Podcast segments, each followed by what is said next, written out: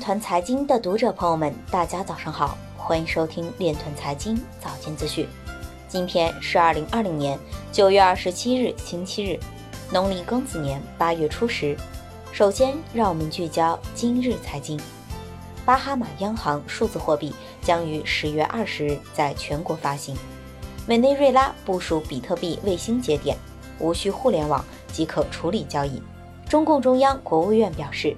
用好区块链等技术成果，推动关键核心技术自主创新。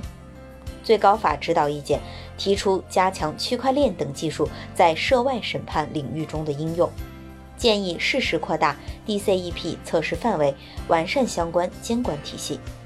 灰度资产管理总规模回升至五十八亿美元，酷币监测到多笔热钱包大额提现，用户资产不会受到损失。警惕钓鱼网站 Uswap 计计空投诈骗。威神表示，预测市场的结果，解析层和市场层正在分离。人民大学董希淼表示，人民数字币能较好解决数据安全问题。今日财经就到这里，下面我们来聊一聊关于区块链的那些事儿。据《二十一世纪经济报道》九月二十五日消息，中国银行研究院研究员郝毅表示。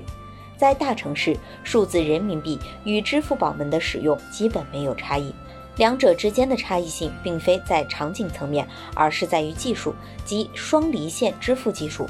换句话说，数字人民币可以在没有网络的情况下完成交易，同时也促进了交易场景的扩大化。此外，对于数字人民币普惠性特点，郝毅表示，数字人民币兑取兑回不收任何费用。